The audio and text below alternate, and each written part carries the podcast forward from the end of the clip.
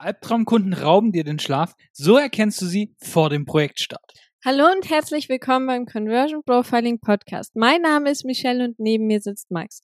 Hier lernst du, wie du durch Conversion Profiling tief in Herzen und Geldbörsen deiner Zielgruppe eintauchst und so mit Leichtigkeit zahlungskräftige Kunden und mehr Freiheit für dich gewinnst.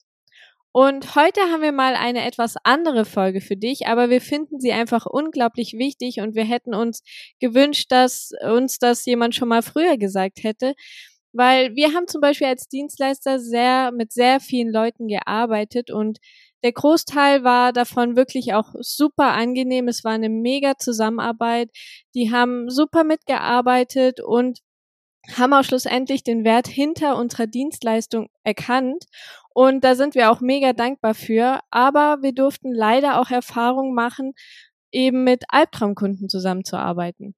Das sind die, die immer meckern, deine Preise drücken wollen und auch selbst wenn du denen Weltklasse-Ergebnisse bringst, die es einfach nicht zu schätzen wissen und gar nicht verstehen, dass du denen gerade einen Haufen Umsatz beschert hast zum Beispiel, die deine Zeit nicht respektieren, dir vielleicht sogar die ganze Zeit am Wochenende schreiben, an Feiertagen, selbst an Weihnachten und ständig dann auch, wenn du zum Beispiel ein Meeting hast, entweder zu spät kommen oder einfach gar nicht auftauchen, weil sie es vergessen haben. Und so wartest du dann ewig auf Feedback, die bezahlen ihre Rechnung nicht pünktlich. Und das sind einfach komplett, komplette Chaoten auch teilweise, die dir irgendwelche Aufgaben geben und dann wütend sind, weil du genau das umgesetzt hast. Ja, genau. Und ich kann dir einfach dazu wirklich eins sagen. Und zwar, dein Wohlbefinden ist um einiges wichtiger als der Zahlungseingang schlussendlich vom Kunden, weil einfach kein Geld der Welt ist es tatsächlich wert, mit solchen Leuten zusammenzuarbeiten. Und weil das geht halt einfach auch auf die Substanz. Es raubt dir teilweise wirklich den Schlaf. Es sorgt dafür, dass du dich nicht entspannen kannst, weil du ständig unter Strom stehst und es dich stresst einfach. Und das für, keine Ahnung, was die dir zahlen, ein, zwei, dreitausend Euro pro Kunde mehr im Monat. Nee, danke. Und wir haben das Ganze aber tatsächlich erst erkannt, als wir mal mit richtig guten Kunden zusammengearbeitet haben, mit dem das total Spaß gemacht haben. Und du stellst dann zum Beispiel eine fünfstellige Rechnung und am nächsten Tag ist das Geld schon auf deinem Konto drauf oder du zeigst ihnen dein Angebot, was dann schon ein bisschen höherpreisig ist und sie fragen dann einfach nur noch, hey, cool, wann können wir starten? Ja, oder du kreierst vielleicht Kampagnen und sie antworten dann einfach, hey, cool, ich vertraue euch da einfach, macht einfach mal und dann schauen wir mal, was, was bei rumkommt. Und sowas ist halt mega angenehm, weil sie dir tatsächlich vertrauen und du auch einfach mal was ausprobieren kannst. Und Richtig schön ist es natürlich, wenn sie dir auch innerhalb dann von ein paar Stunden oder von dem Tag antworten, anstatt dass sich wochenlang auf Feedback warten lässt. Und du kannst dir echt nicht vorstellen, wie angenehm sowas ist, weil das ist einfach eine gegenseitige gute Zusammenarbeit. Genau, weil dann macht plötzlich die Arbeit richtig, richtig viel Spaß. Dann gehst du auch wirklich die Extrameile für die Kunden und overdeliverst auch. Selbst wenn du zum Beispiel nur ein Deliverable hast, aber dann machst du auch gerne nochmal mehr einfach aus der Freude heraus, weil der Kunde so die Zusammenarbeit einfach super ist und es so schnell und leicht von der Hand geht, da machst du einfach auch gerne mehr. Und dann merkst du einfach, da ist gegenseitiger Respekt vorhanden. Da arbeitet ihr einfach gemeinsam an einem Ziel und zwar nicht gegeneinander, sondern wirklich an einem Ziel. Und das ist einfach eine richtige Partnerschaft. Und genau solche Kunden willst du auch haben und alle anderen, die lehnst du einfach rigoros ab. Und ich sehe schon, wie der ein oder andere jetzt schon im Kopf hat, ja, aber ich bin gerade darauf angewiesen, ich brauche wirklich das Geld. Und zu genau dieser Aussage haben wir dir zwei Anmerkungen. Und zwar die erste ist, achte unbedingt auf dein Mindset, weil durch solche Aussagen wirst du einfach auch permanent im Mangel sein und auch weiterhin genau solche Kunden anziehen. Und die werden dann deine Preise einfach nicht bezahlen, werden rummeckern, werden diskutieren. Und indem du immer wieder diese Kunden annimmst und dieses ganze Szenario durchlebst, das wird sich wie ein Rattenschwanz ziehen und wie so ein Kreislauf, das wird nicht aufhören. Und deshalb triff einfach die Entscheidung, solche Leute einfach nicht mehr anzunehmen. Also wirklich unter keinen Umständen, weil das Geld ist es nicht wert. Wenn du solche Kunden hast, dann bist du meistens so eingespannt und so in der Leistungserbringung, dass du einfach gar keine Zeit hast, noch bessere Kunden für dich zu finden. Und der zweite Punkt ist, und da wollen wir wirklich völlige Transparenz reinbringen, wir hatten Zeiten, da lief es auch bei uns mal wirklich beschissen, muss man ganz ehrlich sagen. Und da war auch mal das Geld knapp. Und da waren wir auch darauf angewiesen, dass jetzt ein Kunde kommt und einfach ein paar K auf den Tisch legt.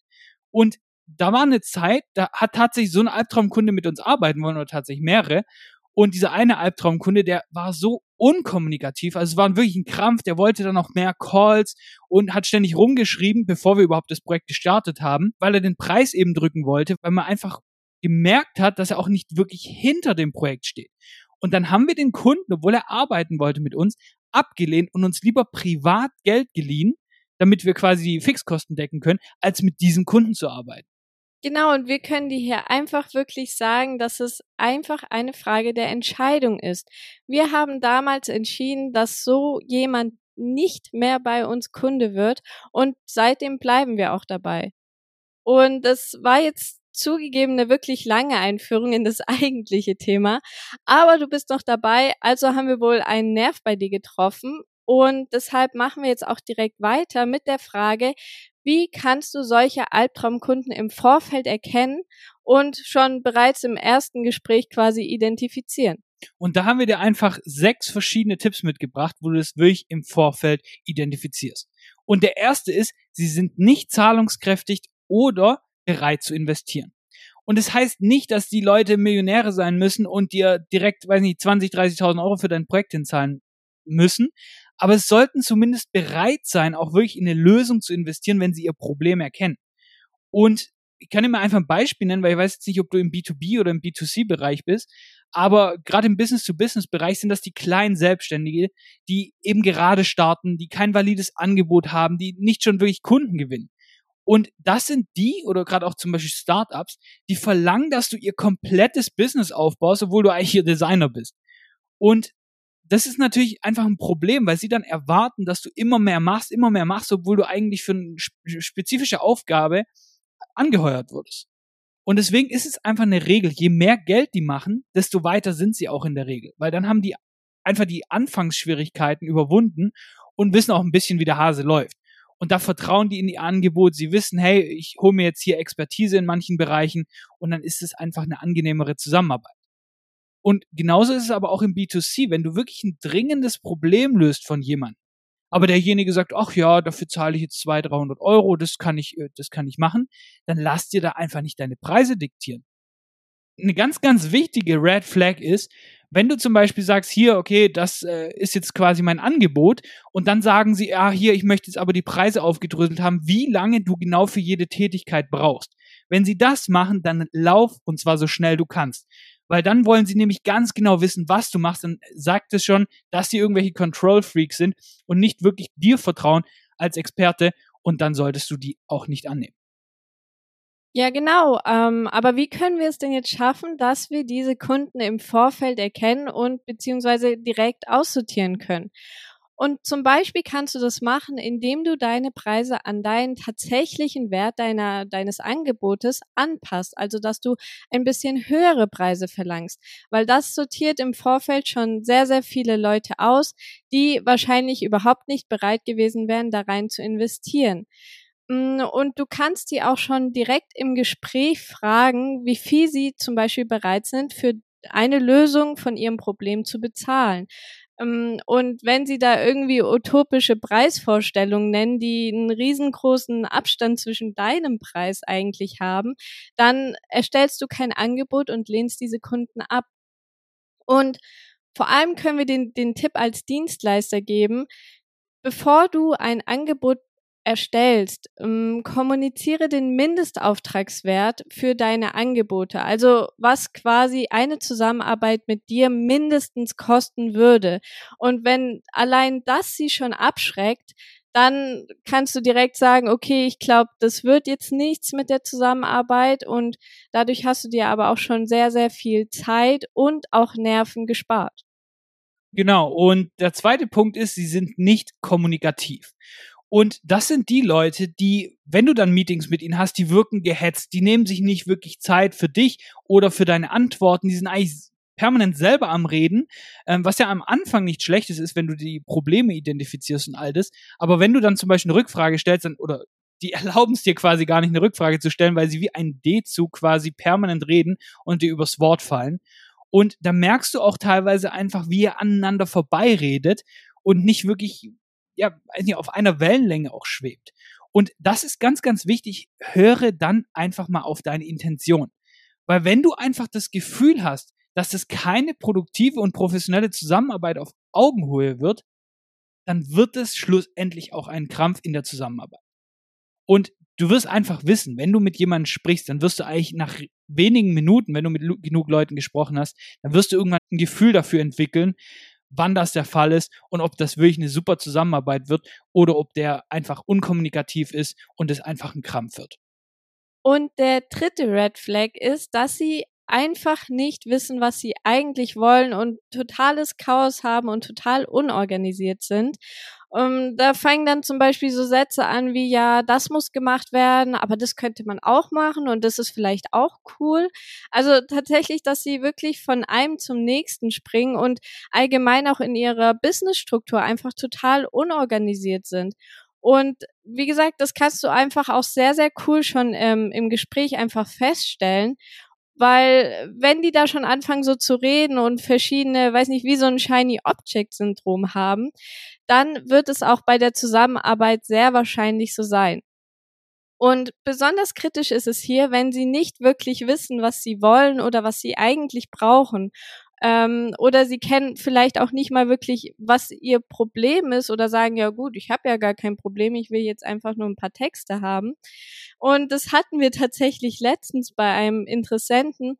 Ähm, der hat gesagt, dass er neue Website-Texte braucht. Ähm, und wir haben einfach gesehen, dass das überhaupt nicht der größte Hebel jetzt zum Beispiel ist auf mehr Umsätze und dass es viel mehr Sinn macht, machen würde, eine andere Strategie zu verfolgen. Ähm, das haben wir ihm dann auch so erklärt, aber er hat partout nicht verstanden. Er hat immer darauf gepocht, dass er jetzt diese Website-Texte umgeschrieben haben möchte. Und dann haben wir halt gesagt, na gut, dann gönn dir, aber nicht bei uns, weil wir wollen tatsächliche Ergebnisse für unsere Kunden und wollen den Kunden dann auch nur das verkaufen, was ihnen dann wirklich auch weiterhilft und auch mehr Umsätze einbringt. Und das finde ich übrigens mega, mega spannend einfach, dass die meisten Dienstleister dann einfach machen, was der Kunde will, obwohl es ihnen nichts bringt und weil sie einfach denken, ach ja, Hauptsache ich close den sozusagen, Hauptsache ich mache ein paar K jetzt mit dem und dann erzielt er keine Ergebnisse und dann sagt er, gut, die ganzen Agenturen bringen mir nichts. Ja, weil du bei den falschen warst. Dann kommen sie aber zu den richtigen Agenturen, die tatsächlich overdelivern wollen, die sagen, hey, guck mal, mit einer anderen Strategie, was dich genauso viel kostet, schlussendlich, machst du viel, viel, viel mehr Geld und es hat einfach einen viel größeren Hebel und dann sagen sie, nö, aber ich möchte das, das andere, das habe ich mir jetzt in den Kopf gesetzt. Und das ist einfach, wenn die schon beratungsresistent sind von vorne weg, dann wird es auch in der Zusammenarbeit ein Krampf. Und der vierte Punkt ist, sie wollen unbegrenzte Revision. Und das durften wir wirklich, das durften wir auf die harte Tour lernen. Und zwar, wir haben ja Verträge, wenn wir mit Kunden zusammenarbeiten. Und da stand einfach drin, dass wir eine festgelegte Anzahl an Revisionen machen und das ist quasi im Preis inbegriffen. Und das ist eigentlich so gang und gäbe, dass man da einfach so ein bisschen das limitiert. Und bei allem danach wird sozusagen ein Stundensatz fällig. Und normalerweise haben wir da auch nie ein Problem mit Kunden, selbst wenn wir das früher nicht hatten im Vertrag drin, weil spätestens nach ein, zwei Revisionen, nach ein, zwei Anpassungen, da passt alles und der Kunde ist happy. Aber es gibt Kunden, die wollen das nicht. Die wollen schon von vorneweg sagen, ach nee, das limitieren wir nicht. Und das war auch bei einer Kundin so. Die hat gesagt, sie unterschreibt nur, wenn wir so lange Revision machen, bis sie zufrieden ist. Und da standen wir noch natürlich am Anfang und haben natürlich gedacht, ach ja, komm, das wird schon. Ich meine, wer möchte denn, dass das Projekt sich so lange zieht? Ja, so, sollte man denken tatsächlich. Naja, wir haben das dann gemacht und das Projekt war so für circa drei, vier Wochen oder so geplant.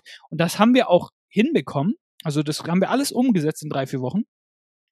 Und mit den Revisionen hat es drei volle Monate gebraucht. Und da waren wir jeden einzelnen Tag dran, ohne dass wir dafür überhaupt einen Cent mehr bezahlt wurden, ohne dass es wertgeschätzt wurde oder ohne dass der Kunde überhaupt irgendeine positive Bemerkung gemacht hat, obwohl es Resultate erzielt hat. Das ist ja auch noch das Tolle. Nach diesen drei Monaten hat es direkt heftige Resultate erzielt, hat sehr, sehr viele Leads generiert und es hat einfach, äh, es war egal sozusagen, aber Und das ist einfach das Problem. Wenn die Leute schon vorneweg sagen, ach nee, also ich möchte das so lange machen, bis ich zufrieden bin, dann weißt du, dass die Prioritäten bei dem, bei der Person einfach nicht korrekt sind. Weil im Idealfall hast du jemanden, der Resultate will. Du wirst ja bezahlt für die Resultate, die du bringst. Und wenn derjenige was anderes im Kopf hat, dann wird er einfach nur schauen, ach ja, wie schön ist es nachher, gefällt mir das und gefällt es nicht meiner Zielgruppe. Und das ist einfach ganz, ganz tricky. Und besonders schön ist es dann auch, wenn die Kunden ihre eigenen Verbesserungen quasi zehnmal wieder verbessert haben wollen, bis sie dann irgendwie mal zufrieden mit ihrem eigenen Stuff sind. Aber gut, das ist auch nochmal ein anderes Thema. Ähm, die fünfte Red Flag ist, dass sie zum Beispiel ständig Calls haben wollen. Sie möchten über jeden einzelnen Schritt informiert werden und sie haben oder sie stellen sich so dar, als wären sie selbst die Experten in diesem Gebiet. Und das ist einfach ein, ein ganz, ganz übles Thema, weil das zeigt einfach gerade, dass dein Gegenüber gerade im B2B-Bereich einfach kein Geld macht, weil jemand stell dir mal vor, jemand, der Geld macht, der hätte gar keine Zeit, permanent in Calls zu sitzen. Der hat überhaupt gar keine Zeit, da die ganze Zeit irgendwie nachzufragen, ja, wie läuft's, was macht ihr, was, was ist da der Outcome von? Vor allen Dingen hat er einfach Wichtigeres zu tun. Ja, genau. Und wir haben halt auch festgestellt, dass Leute, die einfach mehr Geld machen, die wissen einfach auch, dass andere Leute vielleicht besser in gewissen Bereichen sind als sie selbst und dann lassen sie die Leute einfach mal machen. Und Genau, besonders wenn sie halt zum Beispiel über jede Kleinigkeit informiert werden möchten, dann schreit es absolut nach einem totalen Control Freak. Und das sind die, wie gesagt, die sich schlussendlich selber als Experten sehen, die dir erzählen wollen, wie du deinen Job machen sollst. Und da solltest du einfach sehr, sehr schnell weglaufen, rennen, tu den Kunden absagen, irgendwas, aber das, das wollen wir nicht haben. Und der sechste Punkt ist, sie respektieren deine Zeit nicht. Und das ist zum Beispiel so eine Sache, wenn du schon im Erstgespräch zum Beispiel, wenn du den ersten Termin mit dem Kunden hast und wenn der schon im Erstgespräch deutlich zu spät kommt und nicht mal irgendwie eine E-Mail kommt, hey, sorry, ich verspäte mich, dann ist es ja auch an sich kein Problem. Wir sind ja alle Menschen, wir sind alle, vielleicht fahren die mal mit der Bahn, stecken im Stau und so weiter. Das ist ja kein Problem. Aber wenn du schon im ersten Call merkst, der entschuldigt sich nicht mal dafür, der kommt zu spät und der tut es quasi so einfach hin, so, hey, ich bin ja hier der, der Chef und was weiß ich was, dann, da bin ich richtig allergisch auch gegen. Aber das ist so ein Punkt, wenn die das schon machen, dann wird das später auch so sein. Und genauso ist es zum Beispiel, wenn sie Ewigkeiten für irgendeine Antwort brauchen oder wenn sie einfach kurz vorher irgendwie den Termin verlegen, ohne irgendwie ein Notice und dann einfach zwei Minuten vor dem Call so, ach ja, übrigens, äh, ich komme jetzt doch nicht. Ähm, und das ist einfach etwas, was einfach nicht geht, weil das wird später ganz genauso sein. Und wenn sie im Anfang schon deine Zeit nicht respektieren, dann werden sie später auch nicht. Und das sind die Leute, die dann eben permanent alles geändert haben wollen. Die Revision. Die wollen permanent äh, dich am Wochenende nerven, an Feiertagen. Wir haben teilweise Kunden gehabt, die haben uns an, am 24. Dezember abends geschrieben, ob wir dann noch eine Änderung machen können. Also gut, das war tatsächlich in einem der ersten Monate, wo wir selbstständig waren. Aber das ist einfach eine Sache, die geht absolut gar nicht. Und wenn es heute jemand machen würde, der wäre schneller draußen, als er gucken könnte. Und da musst du einfach schauen, was ist dir selber deine Zeit auch wert und was bist du dir selber auch einfach wert. Ja, genau. Und das war aber auch ein sehr, sehr cooles Learning und daraus konnten wir dann quasi jetzt darauf achten, dass wir uns fernhalten von diesen Albtraumkunden. Und jetzt sind wir auch schon gleich am Ende bei der Podcast-Folge. Deshalb fasse ich nochmal ganz kurz zusammen wie du Albtraumkunden erkennst. Und zwar, die sechs Anzeichen sind tatsächlich wirkliche Red Flags und sobald du irgendwie eine davon siehst, dann sag ab. Und zwar das erste ist, dass sie nicht zahlungskräftig sind oder bereit zu investieren. Das zweite, sie sind nicht kommunikativ und brauchen ewig, bis sie irgendwie mal auf irgendwas antworten. Das dritte ist, sie wissen nicht, was sie wollen und sind total unorganisiert, auch in ihrem Business. Das vierte ist, sie wollen wirklich unbegrenzt Revision und wollen immer wieder neue Veränderungen haben. Das fünfte ist, dass sie eben ständig Calls wollen. Sie wollen über jeden Schritt informiert werden und sie sind selber die Experten in deinem Bereich. Und das sechste ist, dass sie einfach deine Zeit nicht wertschätzen und auch nicht respektieren. Und diese sechs Red Flags, die solltest du wirklich nur auf eigene Gefahr ignorieren, weil solche Kunden sollten unter keinen Umständen wirklich Kunden werden. Und da kannst du dir einfach wirklich im Vorfeld, manche Sachen erkennst du auf jeden Fall im Vorfeld schon direkt im ersten Call, nach den ersten Minuten. Und da solltest du wirklich übernehmen, ob du diese Leute annimmst. Und du brauchst denen auch nicht sagen, hey, du bist unkommunikativ, deswegen wirst du kein Kunde. Du soll, kannst einfach sagen, hey, basierend auf dem, was du mir gerade gesagt hast, basierend auf dem, was ich jetzt gerade aktuell zu tun habe, zum Beispiel, ist da gerade für das Projekt einfach keine Zeit und ich kann es aktuell nicht priorisieren und das wäre unfair zum Beispiel dir gegenüber und deswegen kann ich das aktuell nicht annehmen. Oder suchst dir irgendeine andere Ausrede oder sonst was. Es geht nicht darum, dass du den Leuten quasi vor den Kopf stößt und sonst was, weil äh, eben das wollen wir auch nicht schlussendlich da. Wir wollen einfach nur eben nur die Leute annehmen, die zu uns passen. Und ganz, ganz wichtig, wenn du gerade, als wir diese sechs Sachen erzählt haben, wenn du merkst, okay, du arbeitest gerade aktuell mit einem oder mehreren von genau solchen Kunden, die wir gerade beschrieben haben, dann feuere sie.